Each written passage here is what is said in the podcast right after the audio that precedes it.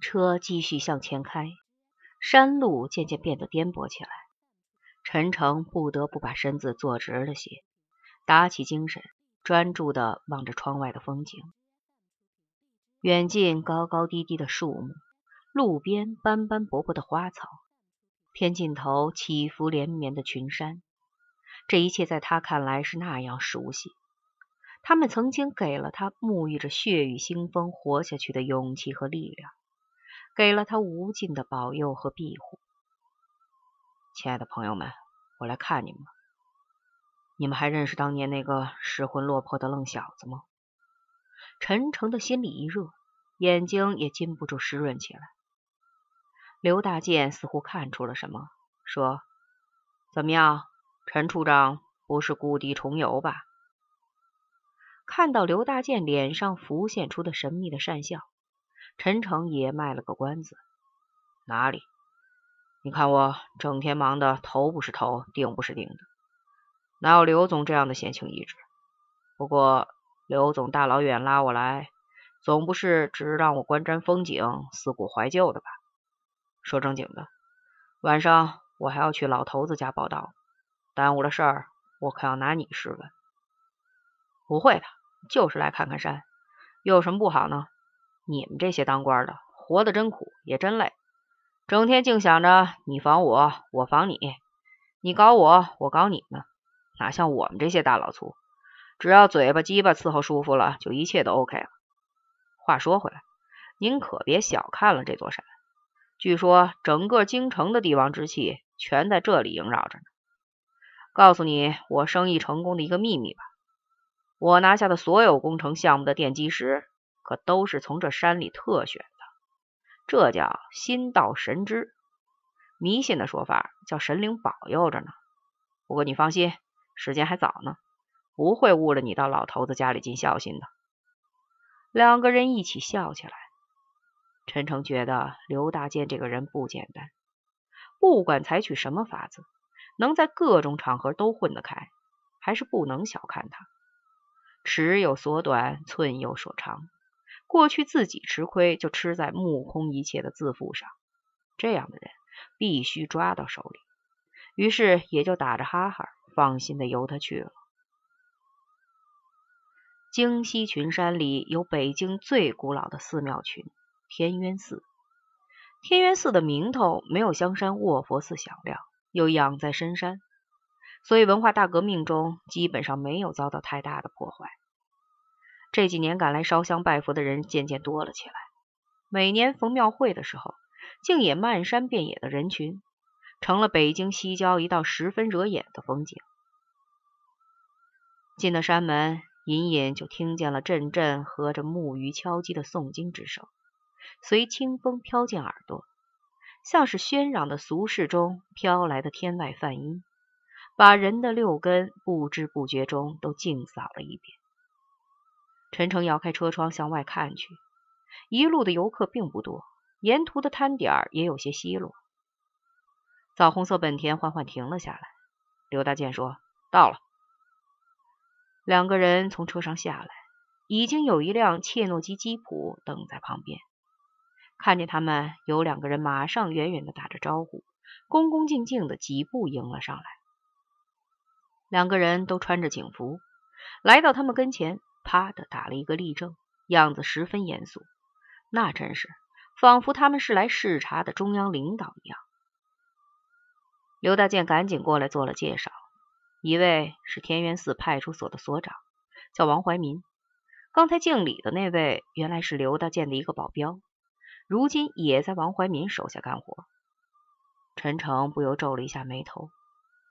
两个人见到刘大健都低眉顺眼，话也不多，只说辽屋住持在正殿等着呢。两个人在前边引路，和陈诚他们渐渐有了一段距离。陈诚拍拍刘大健的肩膀说：“刘总，莫不是拉我去求签问卦吧？”刘大健眉飞色舞的说：“陈处长真猜对了。老实说，富人烧香，穷人算命。”以前我不但不相信这玩意儿，不瞒你说，文化大革命中还带头一起抡锤子砸过。刘大健说着，做了一个砸的姿势，陈诚也不由得笑了。但这里前几年真就来了一位大师，找他算命的都是市里和中直机关相当级别的大干部。无论是谁，先捐三百元香火钱再说。求这，一般香客还求不动他呢。前几天我刚陪一位司长来过，大师这么一白话，司长连说真神，神极了。今天我专门请了他给你算一算，你要是不信，就全当闹着玩的。陈诚嘴上没有回绝，心里却觉得刘大健又愚昧又好笑。这狗东西竟然搞了这么一个花样，有请人吃喝嫖赌，还有请人算命求签的。真是不是我不明白，是这世界变化的实在太快啊！曾几何时，他边亚军、阮晋生。还有死去的周凤天，他们还在皇城根下的胡同里耍刀子弄枪，凭一身蛮力以命相搏呢。刘大健大概认为当官的都个个想着往上爬，又唯恐遭了别人算计，他投其所好。想想也是，走上了仕途这条路，也就等于骑上了老虎的脊背，想下来是不可能了。大家谁不想预知自己的未来？谁又能预知自己的未来呢？但宦海浮沉，风云变幻，谁一句话就可以安定乾坤？不是纯粹扯淡吗？想到这里，陈诚禁不住脱口而出：“刘总，亏你想的这么周到。”两个人谈着吉凶祸福的话题，不知不觉就来到了寺庙正殿。领路的两个人早已在门口规规矩矩站着。仿佛他自己带来的警卫。刘大健把衣服扯了扯，只对他们点点头，便领着陈诚昂然进了高大威严的正殿。显然，刘大健心里是虔诚的。住持俗姓马，法名叫了悟，据说原本是山下某个中学的校长，因误入西山最高的通天洞而一夜得悟的。随即便灵气附体，自称穿行于人间仙界，能预知生死祸福了。据说他曾经给某中央首长远距离发功，治好了他多年缠身的慢性病。老人家还亲笔给他写了一封感谢信。在老人家的运作下，了悟住持最近还当选了新恢复的中国佛教协会的理事，公事私事总是排得满满的。很少有机会留在山上。等进了厢房，见了住持，见过不少大世面的陈诚，还是大吃了一惊。眼前的了悟却是一副俗家打扮，穿着一套做工精细的藏青色毛料西服，面貌清爽，目若朗星。不但他神采异于常人，而且屋子里还装了电话、空调、彩电。整个厢房的装饰和城里的机关办公室没有什么区别。见到他们进来，了悟欠了欠身子，双手合十，念了一句阿弥陀佛，算是行了礼。随即吩咐一个徒弟献上茶水，一边上眼下眼的打量着陈诚。这位老弟是市委的陈处长，年轻有为，前途无量，还烦请大师给看一看。刘大健一副随便的态度，介绍的也很模糊。了悟客气的要了陈诚的生辰八字，手里拿着一支笔，在案上的宣纸上画着，又口中念念有词的掐了一会儿手指头。陈诚静静的坐在一旁，看他如何说。不一会儿，了悟双手合十，望着陈诚微笑着说：“算卦看相，心诚则灵。”我看施主还是免了吧。陈诚听了大吃一惊，仿佛被人看破了心事，脸微微有些涨红。刘大健赶忙打圆场说：“大师错怪这位兄弟了，您掐算的准，陈诚兄弟心也就成了。”陈诚也连忙点点头。了悟这才缓缓放下手，长长呼出一口气，开口道。施主早年安定，但后来遭逢乱世，骨肉相离，大厦几近倾倒，六亲无力，如同冰炭，生活窘迫，只好四方相求。陈诚的心跳突然加快了，听他所言，倒真有几分神奇呢。接着又听他说道：“奇就奇在施主的命局虽血腥气极重，由天煞星照顶，天罗地网相破，却也每每都有紫薇相照，天德月德俱全，凶神恶煞或散或隐。施主必逢凶化吉，转危为安。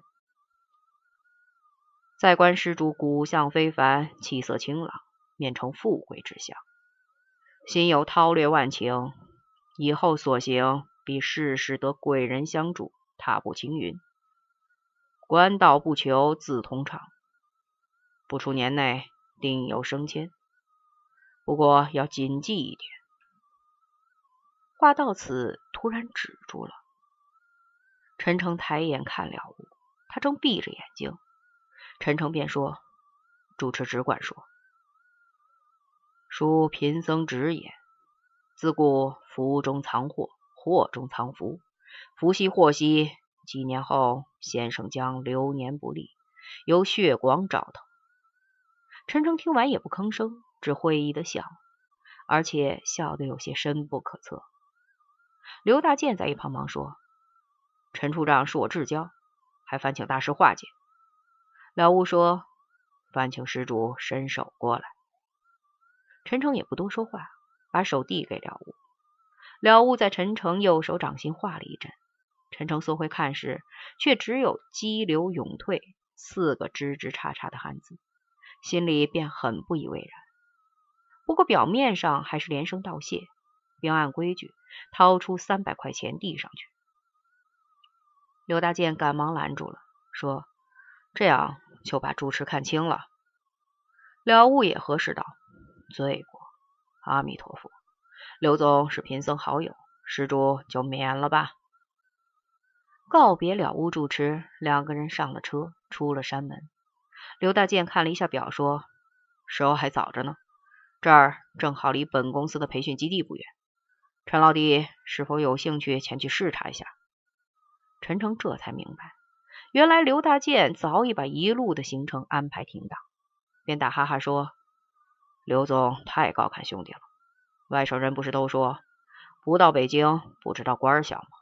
你在长安街上扔一土疙了，至少能砸到六个处长，另一个副处，一大厅还是三陪女。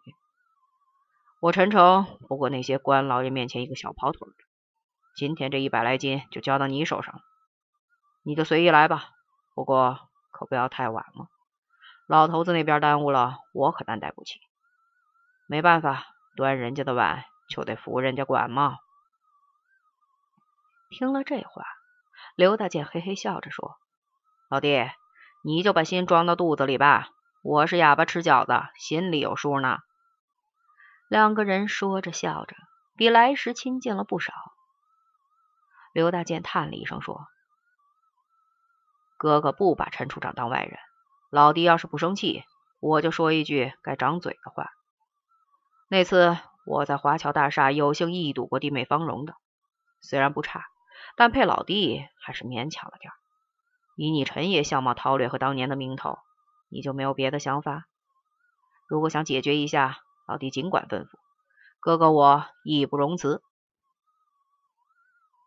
刘大健说完，目不转睛的瞅着陈诚的反应，在场面上混过这几年。还真没有谁敢当面说出这样阴损的混账话来。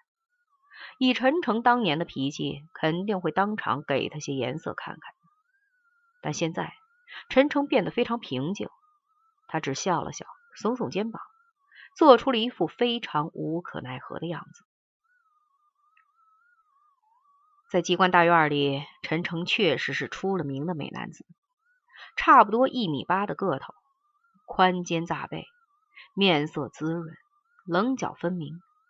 夏天的时候，隔着衬衫都能看到胳膊上滚动的腱子肉，惹得许多女士看他时都禁不住要多溜两眼。